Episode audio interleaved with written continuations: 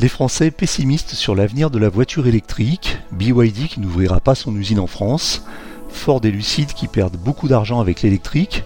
Pendant ce temps, en France et en Chine, les ventes de voitures électriques battent de nouveaux records. Et enfin, les voitures électriques les plus attendues de 2024. Voilà pour les grands titres de l'actualité de la voiture électrique cette semaine.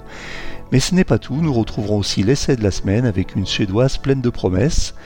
Nous retrouvons également l'interview de Gerrit Heimberg, directeur de Volkswagen France, que j'ai rencontré cette semaine à l'occasion des essais internationaux de lancement de la Volkswagen ID7, cette nouvelle berline Volkswagen 100% électrique évidemment. Et enfin, à la fin de cet épisode, nous retrouverons les questions de nos auditeurs. Bienvenue dans le podcast Automobile Propre, épisode 91 du 11 novembre 2023. Le podcast est disponible sur toutes les plateformes de podcast, mais aussi sur YouTube et sur les assistants vocaux. Si vous voulez voir une version vidéo des épisodes, allez sur YouTube et tapez Podcast Automobile Propre. Sur votre assistant vocal, vous pouvez lancer le podcast sur votre enceinte connectée en disant simplement Podcast Automobile Propre. Je vous rappelle qu'il y a euh, deux nouveautés depuis les deux derniers épisodes sur podcast. Sur le podcast, tout d'abord le chapitrage. Vous pouvez désormais naviguer dans les épisodes par chapitre. Les chapitres sont des sujets traités dans chaque épisode et vous pouvez vous y rendre directement, ce qui vous permet de choisir vos sujets sans être obligé d'écouter l'intégralité de l'épisode. On passe donc d'une écoute linéaire à une écoute à la carte. Vous retrouverez la mention chapitre dans euh, le lecteur Ocha, mais aussi maintenant sur Spotify.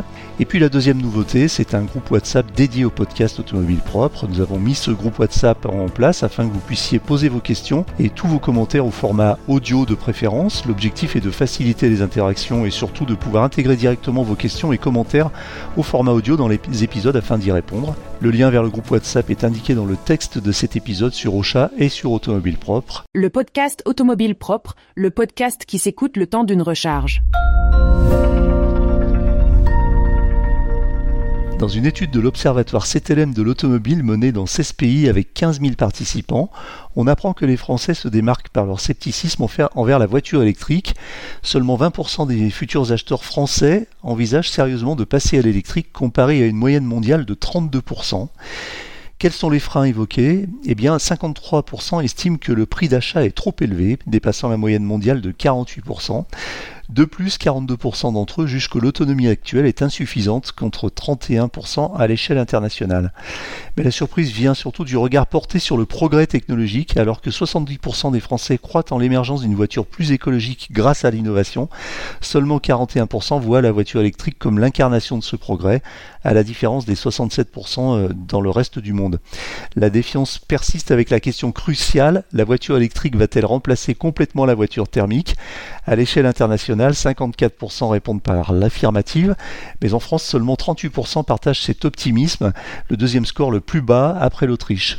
Et pour couronner le tout, 70%, 77% des Français craignent que l'augmentation des prix de l'électricité ne rende l'utilisation d'une voiture électrique trop coûteuse par rapport au modèle thermique.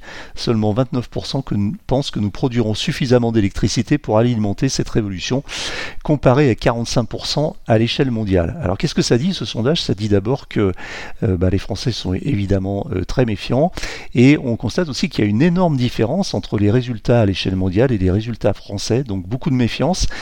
Et on revient un petit peu à ce sujet qu'on a souvent évoqué sur Automobile Propre et dans ce podcast, c'est ce besoin de pédagogie, pédagogie, pédagogie.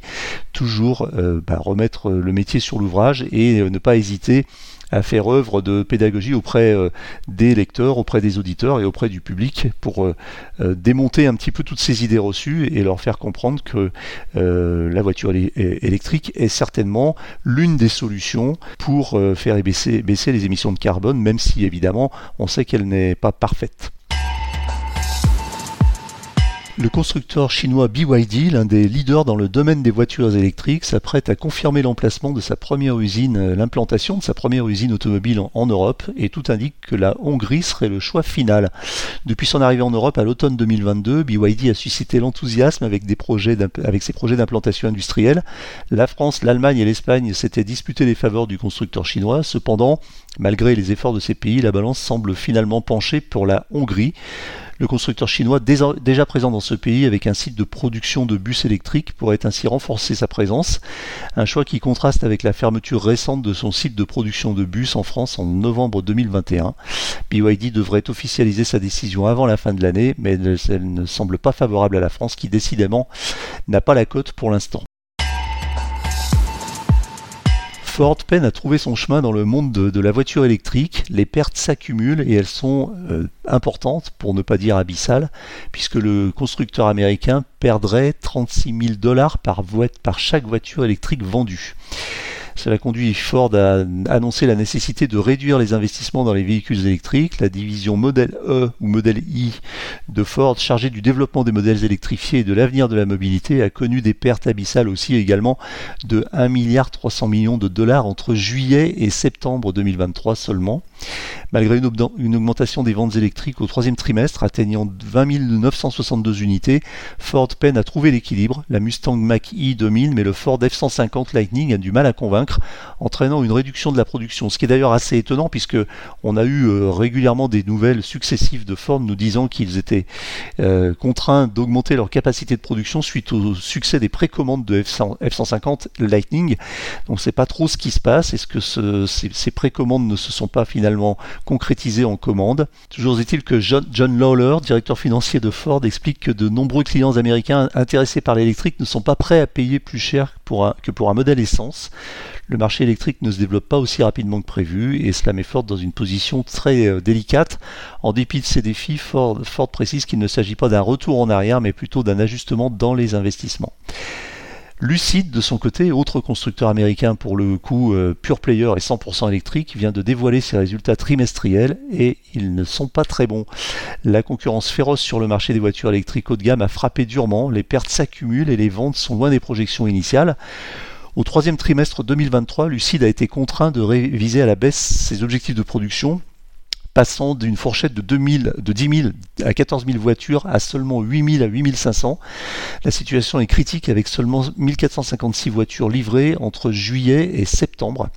Le PDG de Lucid, Peter Rawlinson, admet que des ajustements sont nécessaires dans le parcours client et les livraisons.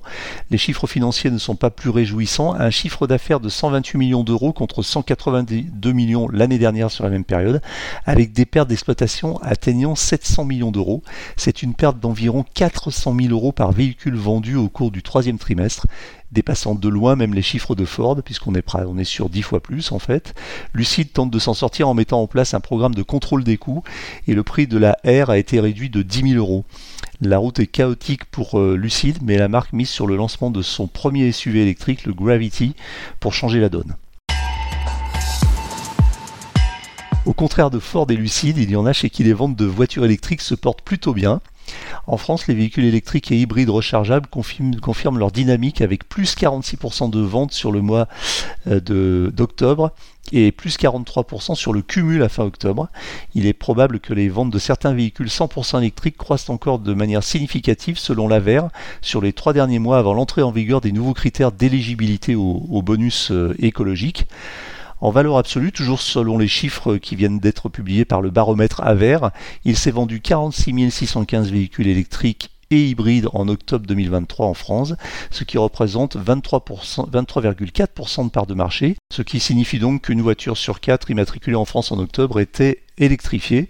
Dans ces ventes, les 100% électriques représentent 16,7% du marché avec 25 473 immatriculations. Mais il n'y a pas qu'en France que la voiture électrique se porte bien. En Chine, le marché électrique explose aussi avec des chiffres en très forte croissance pour le mois d'octobre 2023. 2 millions d'automobiles se sont vendus en Chine et les voitures électrifiées représentent près de la moitié de ces ventes. En fait, 38% des modèles vendus sont des voitures électrifiées, un record selon la China Passenger Car Association. Sur les 767 000 voitures électrifiées vendues, dont 495 000 100% électriques et 272 000 hybrides, BYD, le constructeur chinois, règne en maître avec plus de 300 000 unités écoulées. C'est la première fois dans l'histoire de BYD que la marque dépasse ce chiffre des 300 000 modèles vendus en un seul mois. Comparez cela aux difficultés de Ford et Lucid avec des pertes de 36 000 dollars et 400 000 euros par véhicule respectivement. On notera au passage la performance de BYD qui commence sérieusement à faire de l'ombre à Tesla qui a vendu seulement entre guillemets 72 115 modèles en Chine en octobre 2023. Pour finir ce tour d'horizon de l'actualité de la semaine, je vous propose un petit voyage vers le futur avec une sélection des voitures électriques les plus attendues en 2024. On sait qu'elles vont être nombreuses à débarquer. Parmi elles, on aura droit donc à une Alfa Romeo, Alfa Romeo SUV urbain. Alfa va se lancer dans l'électrique avec un crossover urbain dérivé des Fiat 600e et Jeep Avenger offrant 156 chevaux et une autonomie de 400 km. Donc c'est un événement chez Alfa Romeo puisque ce sera la première voiture 100% électrique. On attend aussi l'Alpine A290, l'Alpine qui, va Alpine qui va dévoiler son premier modèle électrique, l'A290, une version musclée de la nouvelle R5, propulsée par un moteur d'environ 250 chevaux. Donc c'est un petit peu la version moderne pour ceux qui ont connu de la Renault 5 Turbo. Euh, Citroën va lancer son i-C3 Aircross, une version électrique du C3 Aircross plus grande, rivalisant avec le Dacia Duster, offrant une alternative abordable sur le marché des SUV compacts, donc on en a déjà parlé.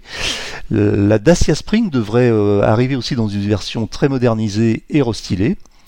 Et puis ensuite, on aura aussi probablement l'arrivée d'une DS8 avec euh, un grand SUV euh, signé euh, DS reposant sur la plateforme STLA Medium avec une batterie de 98 kWh et une autonomie de 700 km annoncée. Fiat va lancer une Panda électrique, Kia va lancer un IV3, un crossover compact pour le marché européen. Lancia va arriver aussi sur le marché de l'électrique avec une Y électrique.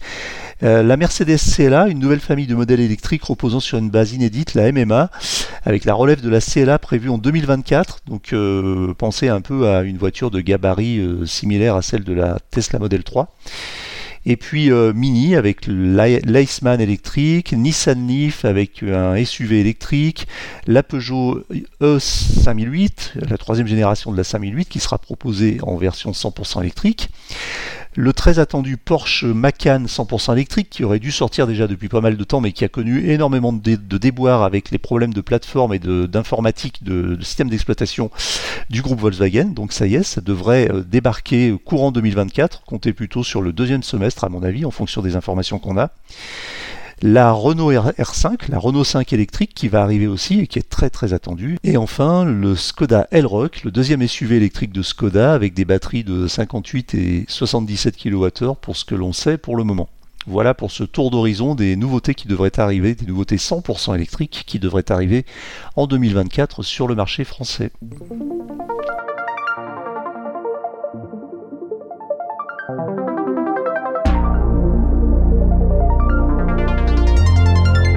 L'essai de la semaine. Le géant chinois Geely poursuit son offensive sur le marché européen avec un troisième petit SUV 100% électrique conçu par les équipes de Volvo. Le petit SUV électrique suédois peut toutefois compter sur un design assez craquant, un blason valorisant et un tarif plutôt intéressant. Mais qui de mieux pour en parler que notre essayeur maison? Écoutez plutôt. Le Volvo EX30 est le cousin du Zeekr X, dont je vous invite à aller voir l'essai, ou encore de la Smart Hashtag One. Il s'agit en fait de trois SUV basés sur la même plateforme qui appartient au constructeur chinois Geely. Le Volvo X30 est un peu plus court que la Smart Hashtag One, puisqu'il mesure 4,23 m de long pour 1,84 m de large et 1,55 m de haut. Donc on va trouver sur ce modèle soit un, soit deux moteurs, hein, selon les versions. La version à un seul moteur que nous essayons ici reçoit donc un bloc synchrone à aimant permanent situé à l'arrière.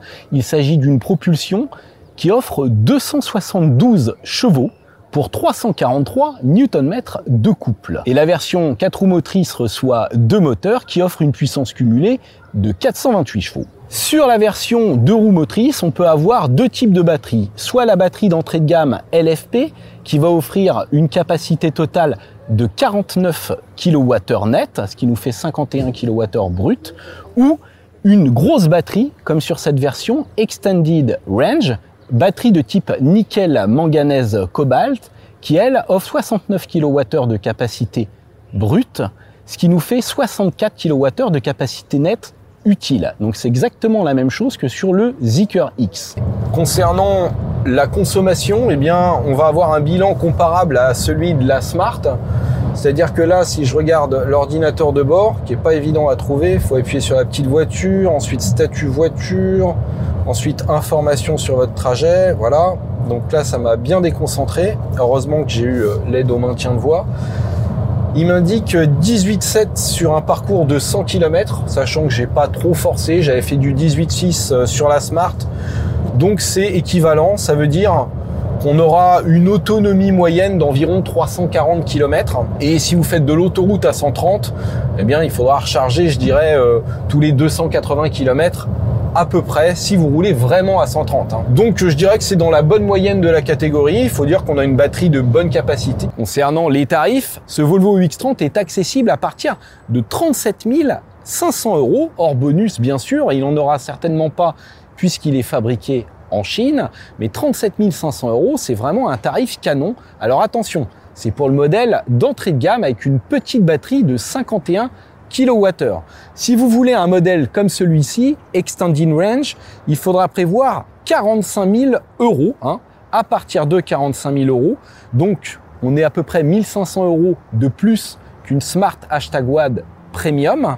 Et sur ce modèle essayé, c'est-à-dire ultra haut de gamme, on est à 47 950 euros avec une garantie 3 ans ou 100 000 km. Donc c'est pas donné, mais c'est quand même relativement bien placé, surtout pour une Volvo, même si c'est un peu plus cher que la Smart, ça reste pas mal pour un petit SUV électrique de 272 chevaux.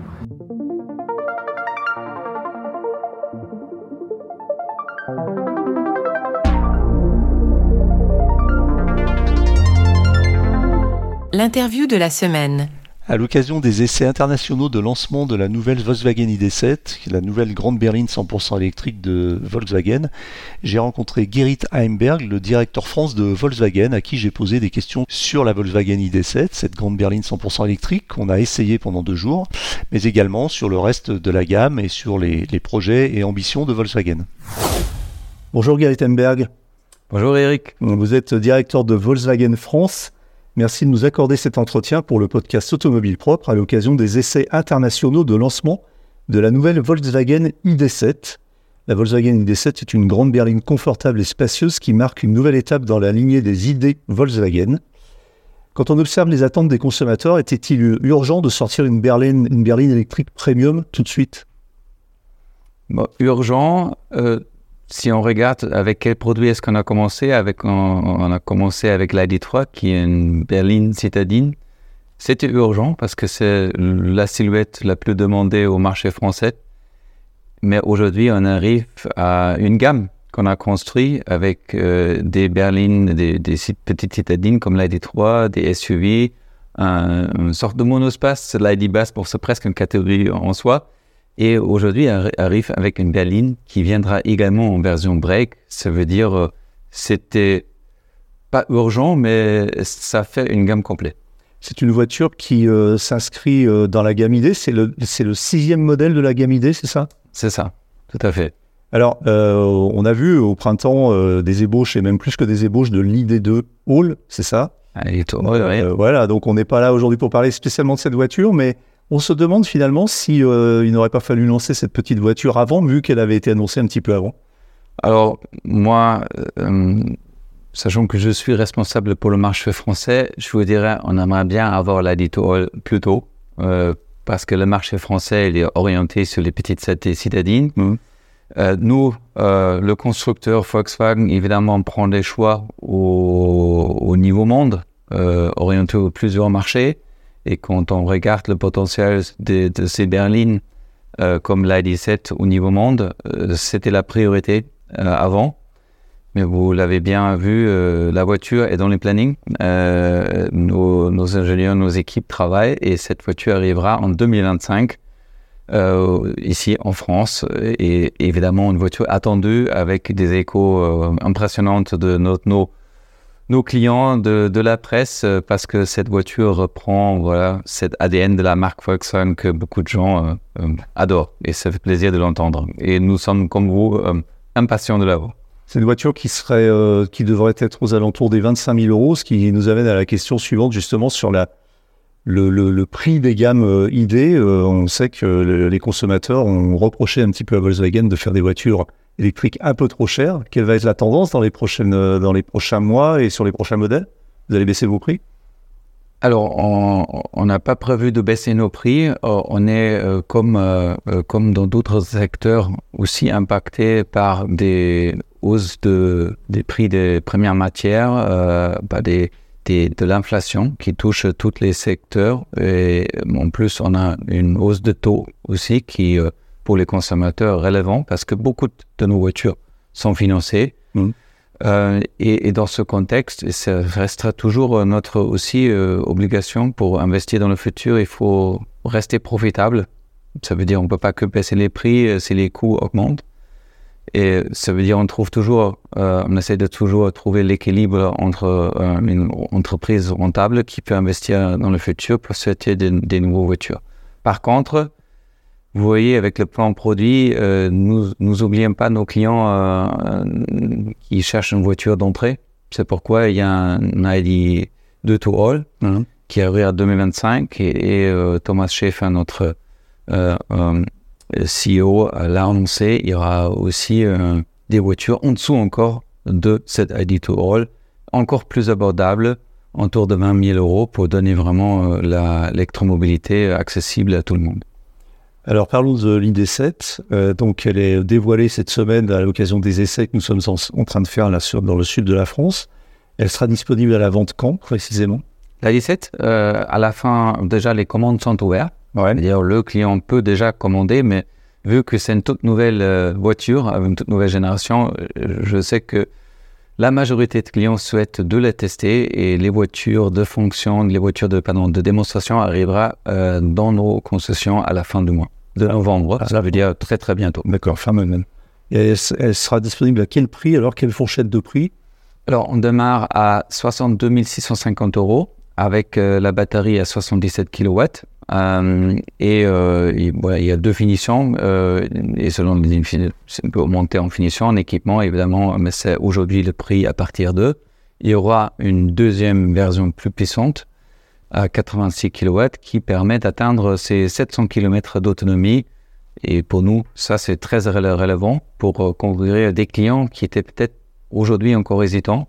Les gens qui ont une seule voiture dans le foyer, qui disent moi je fais beaucoup de longs trajets, je veux les parcourir. Et là, on s'adresse notamment aux clients flotte qui euh, aujourd'hui euh, souvent on passe encore pas assez basculer sur l'électrique et on est convaincu avec ce produit-là euh, on peut le faire et je pense qu'on est une marque qui est bien placée aussi aux entreprises. C'est une vraie opportunité pour nous.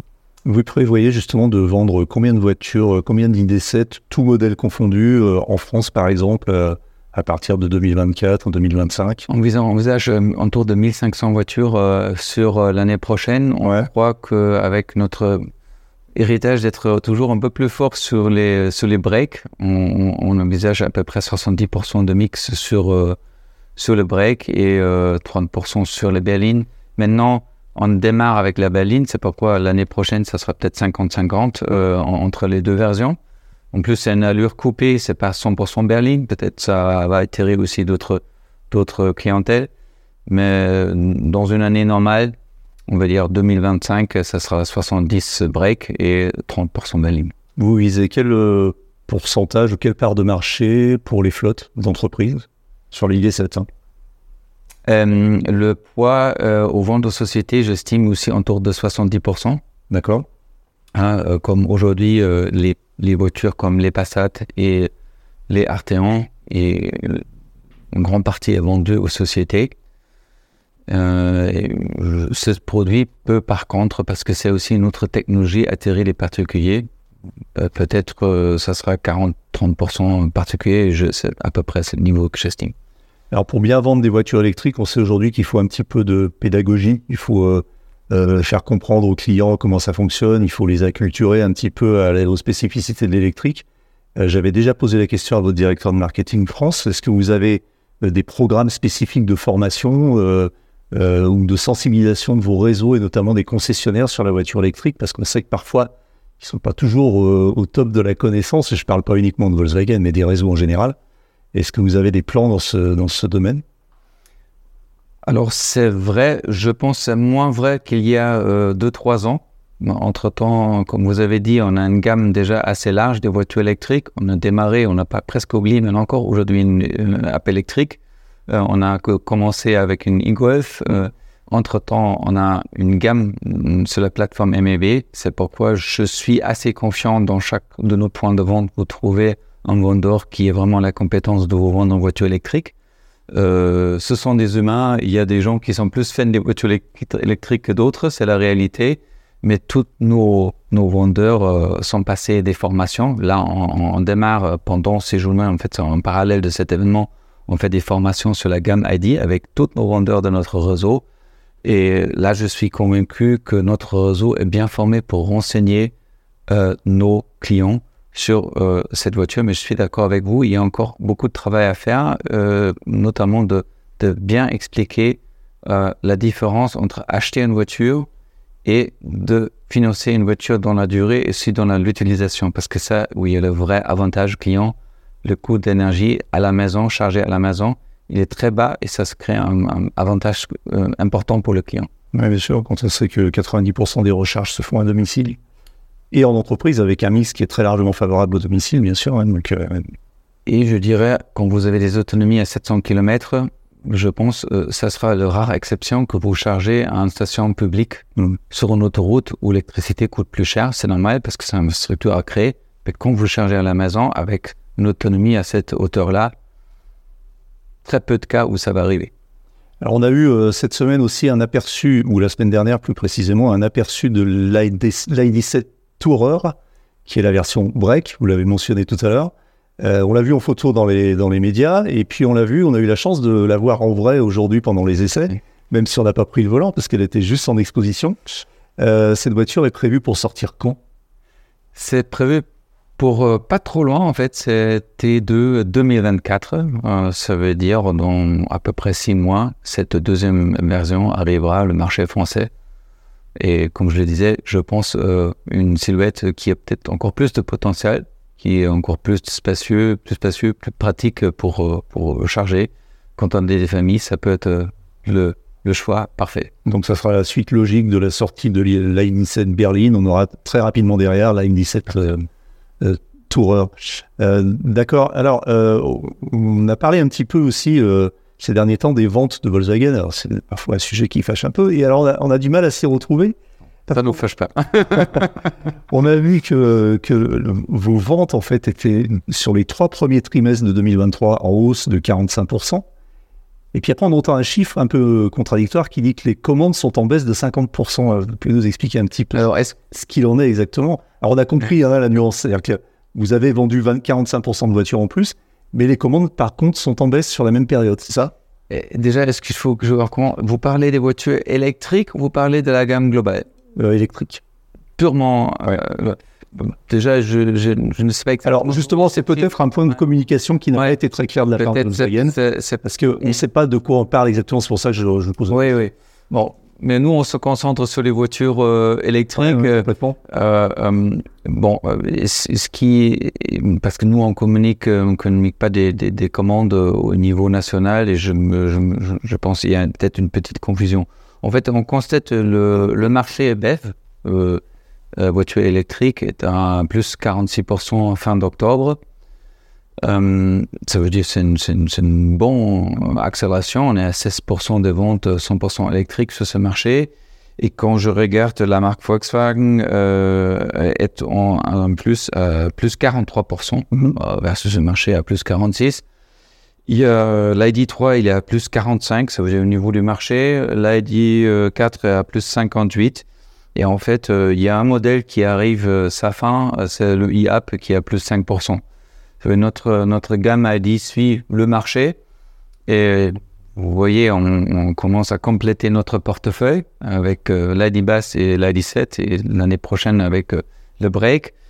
Euh, et ce qui nous fait perdre un peu, c'est la fin de IAP. On, a parlé de cette petite euh, voiture électrique qu'on cherche et qu'on a besoin, et ça sera 2025. Mais actuellement, on suit le marché euh, et on suit la croissance de ce marché des voitures électriques. Alors toujours sur la communication euh, et sur un petit peu le ressenti que peut avoir le, le public, moi j'ai noté quelques points euh, qui m'interrogent aussi. C'est euh, quelques points contradictoires un petit peu dans les communications de lancement. C'est-à-dire que vous avez présenté l'ID de Hall. Mhm. et puis on pensait à Munich que vous présenteriez aussi une version un peu sportive ou un peu plus puissante de l'ID7, qui était la GTX. Et finalement, elle n'a pas été présentée à Munich, mais vous avez présenté à la place une ID 2 Hall GTI. C'est ça. Euh, quand on voit la communication, parfois vous évoquez le retour de la Golf, mais version électrique. Euh, donc, et là, enfin, du- au bout d'un moment, on comprend plus grand chose. Donc, euh, ok, un petit peu, mais c'est pareil, c'est souvent pareil pour beaucoup de marques en ce moment qui font leur, euh, leur transition vers l'électrique. On a l'impression qu'on est un petit peu dans une espèce de flou artistique. Ouais, peut-être c'est un peu lié au fait que notre industrie se trouve dans une transformation. Euh, on a on a pris euh, la décision tôt en 2016 de se lancer euh, de lancer une gamme à part sur une nouvelle plateforme MEB, euh, une gamme complète des voitures électriques. Ouais. Euh, je pense on est on était tôt, on était vite. Ça nous a que pris quatre ans pour lancer l'ID3. Euh, on a déjà présenté le facelift de l'ID3. Mm. On a entre-temps euh, créé une gamme et on a tenu toutes les dates de cette planning qu'on a annoncée en 2020. Euh, ça veut dire beaucoup d'investissement, beaucoup de vitesse dans ce développement, de temps en temps oublié. En parallèle, on, on maintient une gamme des thermiques qui reste, qui reste fort et qui reste toujours d'actualité. En parallèle, on lance une, une Passat SW en mild hybrid, en PHEV, euh, comme un Tiguan. Ça veut dire qu'il y a du travail de deux côtés. Et en même temps, euh, c'est ce qu'on a vu avec les premiers retours sur l'ID3. On a, on a eu aussi deux retours de nos clients où la qualité de cette première version n'était pas à la hauteur à l'intérieur. On l'a retravaillé avec l'ID3, le retour est là. Et on a aussi retour, un retour de, de nos clients, de nos fans euh, et aussi de vous, des journalistes, qui nous disent Mais vous avez des marques iconiques. Euh, Volkswagen était toujours tellement fort, euh, vous ne pouvez pas, laisser, pas laisser ça à côté. Et notre euh, board, euh, nous, nous sommes à l'écoute de ces retours. Et on a dit c'est important et c'est pourquoi aussi on a, on a dit on, faut qu'on présente cette ID to All parce que c'est exactement Volkswagen, c'est l'ADN, c'est le design Volkswagen. C'est une petite citadine qu'on a besoin. C'est une voiture abordable contre toutes les réalités qu'on voit autour de nous, que les prix sont en hausse, mais on sera capable de fournir une voiture à 25 000 euros. C'est pourquoi on a pris cette décision. Et pour ajouter encore cette côté émotion, cette marque était toujours euh, connue, on a présenté cette euh, ID Toro GTI qui ajoute encore en plus euh, en termes d'émotion. Et le retour était exceptionnel et c'est pourquoi on, se sent très engagé pour, pour réaliser ces projets. Elle va sortir cette GTI, c'est pas juste une voiture de salon. C'est arrivé, euh, euh, je pense, on l'a montré dans le passé quand on, quand on présente des concepts euh, qui ont un bon accueil. C'était le cas avec l'ID3. On le, réalise aussi. Alors, après le lancement de la ID3, justement, il y a trois ans, trois ou quatre ans, euh, effectivement, les, les clients étaient un peu déçus, vous en reprochez notamment une, euh, on va dire, une mauvaise finition du système d'infotain- d'infotainment, euh, le système informatique de la voiture, le, système d'exploitation et puis l'interface. Est-ce que ça a été bien revu et bien amélioré? Ça Et notamment, est-ce que vous êtes parti sur un nouveau système pour la, la ID7 Et quid des, problèmes de cariade Enfin, tout ça, est-ce, que, tout ça est en train de se rentrer dans l'ordre? Je dirais oui. Euh, C'est un peu la même chose avec les points que j'ai abordés. Il y avait certains points de, qualité perçus, les plastiques, les matériaux. On l'a écouté, on l'a changé. Et euh, les clients qui auront la possibilité de tester l'IDI 4 qui vient avec sa software 4.0, c'est un énorme changement. Euh, et c'est l'avantage de cette gamme qui est basée sur, euh, sur une, une, OCU euh, qui permet en fait de s'actualiser. Et je pense vraiment on a atteint une autre dimension avec cette software 4.0. Mais bon, c'est difficile à le formuler. Je pense qu'il faut le découvrir, il faut le tester pour le voir, pour se convaincre dans un essai, pour le, pour le vivre. Mais il y avait un énorme travail qui était fait. On était aussi là à l'écoute de nos clients. Et peut-être c'est partie de la réalité qu'on lance une première voiture 100% électrique sur une nouvelle plateforme. Tout n'était pas parfait au début, mais je pense là on, se rapproche quelque chose qui est vraiment à la hauteur de- des attentes de nos clients. Quelle est votre vision de l'arrivée euh, massive et attendue des constructeurs chinois sur le marché européen? Est-ce que vous avez vous-même euh, des accords Comment comment vous voyez ça? Est-ce que vous êtes plutôt dans une perspective de un peu de protectionnisme en disant il faut faire en sorte de d'enrayer cette arrivée parce qu'il y a beaucoup de marques ou est-ce qu'au contraire vous dites qu'il faut laisser jouer le marché On a des produits qui sont capables de, de, soutenir la comparaison? Comme vous le savez, on est très présent et fort euh, dans le marché chinois avec des joint ventures. Ça veut dire qu'on connaît très bien ce marché, on connaît les compétences des Chinois. En conséquence, il n'est pas du tout surpris que les Chinois euh, sont aussi présents euh, entre-temps dans le marché européen. C'est tout à fait logique. Et nous, notre philosophie, c'est que la compétition est bien. Ça nous oblige aussi d'aller plus vite, d'aller plus loin, Tesla, je pense, a fait un travail dans cette direction pour, pour faire un vrai euh, shake-up sur le marché. Et euh, cette, challenge par des constructeurs de temps en temps qui trouvent des meilleures solutions, c'est une ambition pour nous pour faire encore mieux. Et ça sera pareil avec Chinois. Ça veut dire, nous, on croit à la, à la concurrence. Euh, on n'est pas dans cet esprit de dire il faut protéger nos marchés avec, avec des taux, des, des, taxations. Des taxes. Des taxes. Hmm, très bien. J'ai une dernière question pour vous, euh, Jerry Tenberg. Est-ce que vous roulez vous-même en voiture électrique? C'est la question que je pose à tous mes interlocuteurs. Euh, oui, c'est une bonne question. Et je dirais oui et non. Parce qu'en fait, j'ai la chance d'avoir deux voitures dans le foyer. Ça veut dire une, c'est une ID, un ID5. Et euh, l'autre, c'est une euh, plug-in hybride que je partage avec ma femme, mon épouse. alors, je dirais électrifié à trois quarts. Très bien, merci Gary Tannenberg. Je rappelle que vous êtes directeur France de la marque Volkswagen. Merci beaucoup. Merci beaucoup Eric. Merci.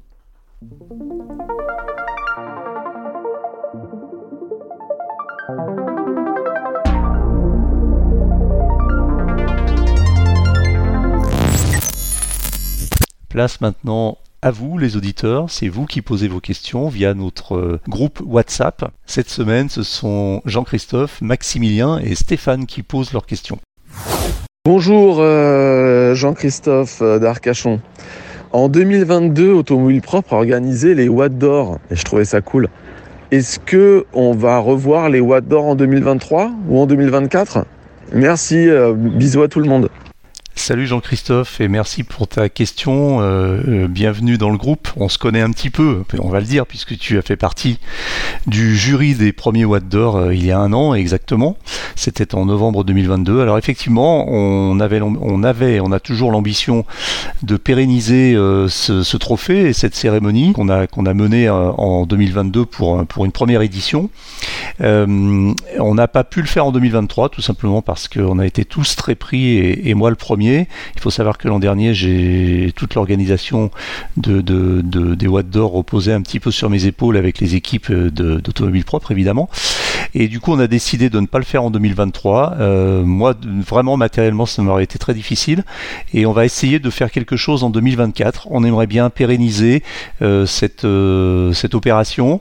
On pense qu'elle a du sens. On pense qu'aujourd'hui, le, le marché de la voiture électrique et de l'électromobilité mérite d'avoir un peu comme ça son, trophée.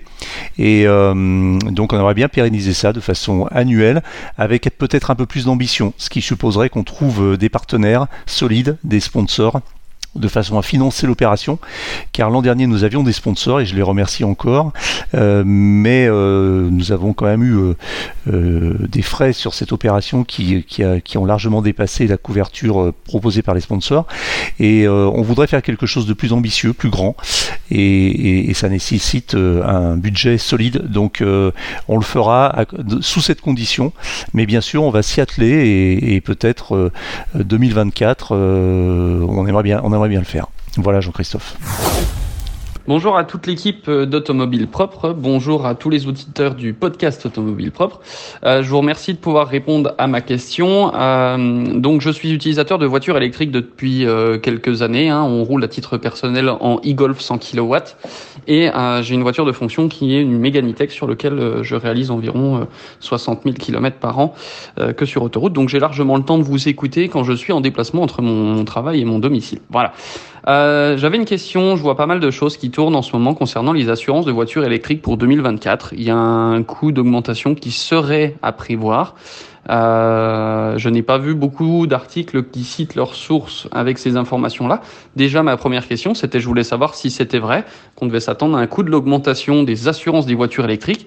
Et si oui, euh, pourquoi? Qu'est-ce qui est mis en avant euh, par rapport à ça? Puisque euh, moi, sur mon, mon assurance de voiture électrique, justement, j'ai une, j'ai une baisse de cette cotisation par rapport au véhicule thermique équivalent, parce que justement, c'est un véhicule propre et certaines assurances incitent en faisant des réductions. Moi, c'est le cas pour mon assurance. Voilà.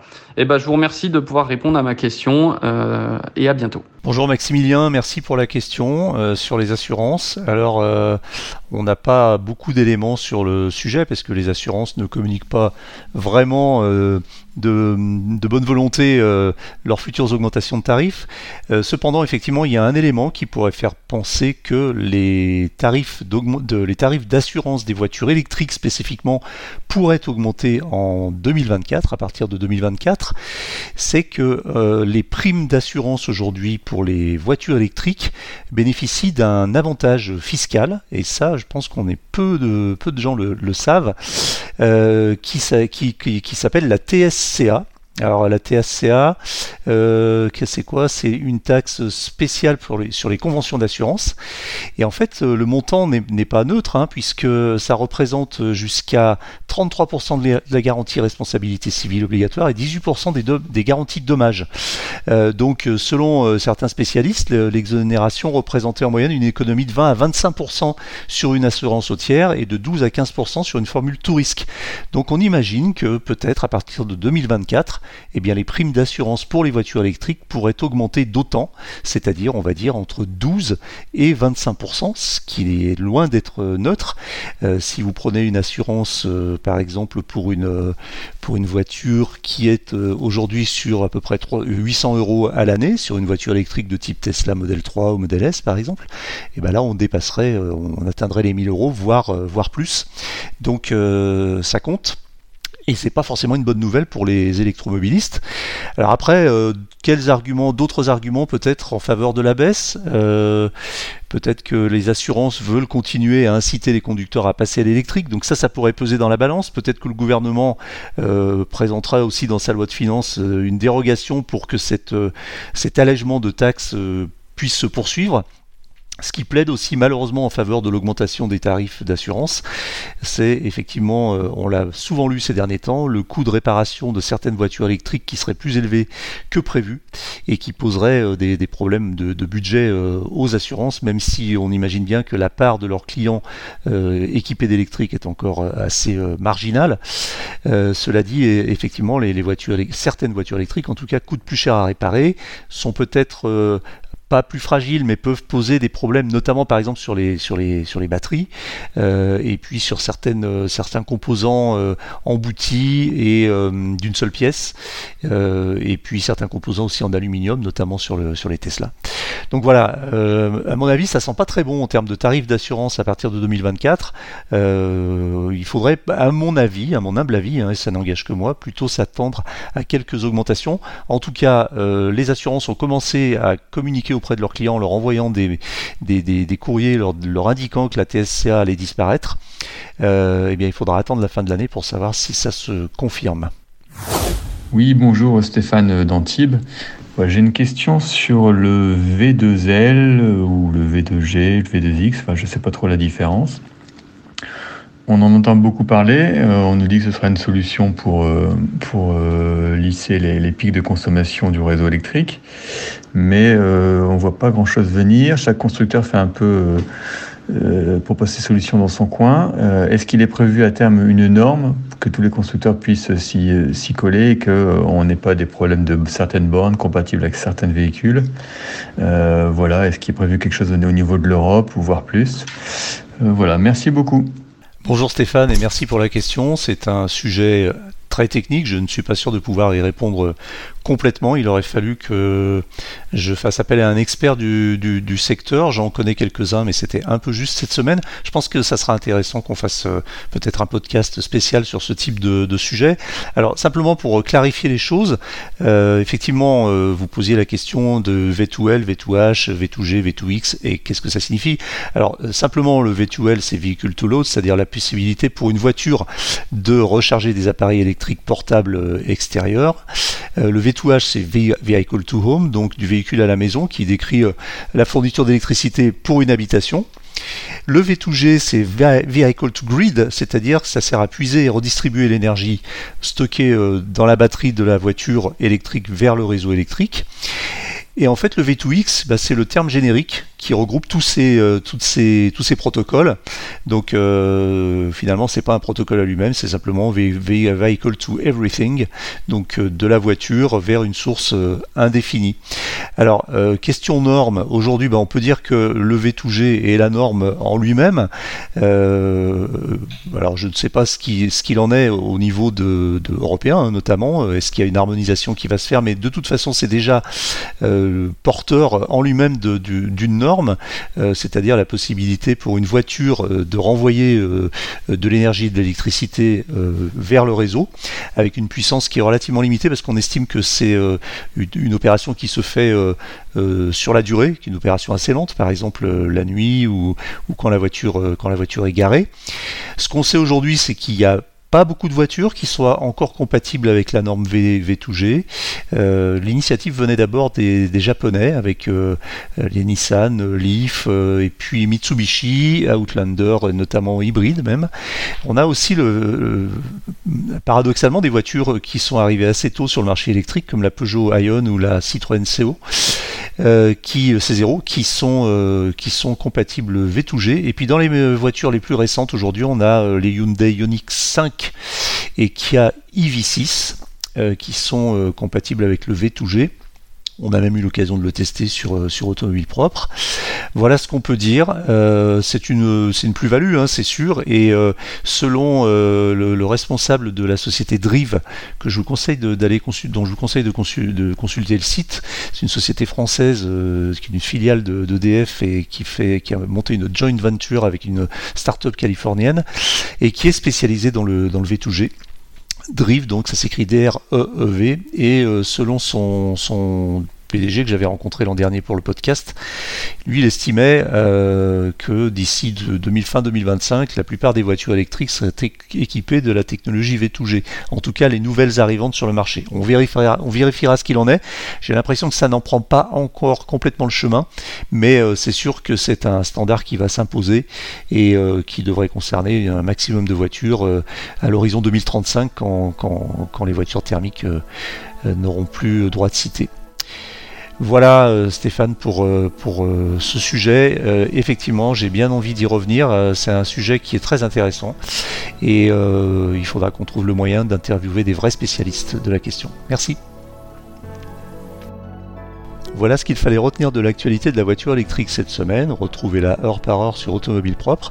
Pensez bien à vous abonner via votre plateforme préférée afin de ne rater aucun épisode. Et n'oubliez pas de noter le podcast sur les plateformes, c'est le meilleur moyen de nous soutenir et de nous faire connaître. N'hésitez pas également à faire vos retours, remarques et suggestions à l'adresse podcast et évidemment sur le groupe WhatsApp en priorité.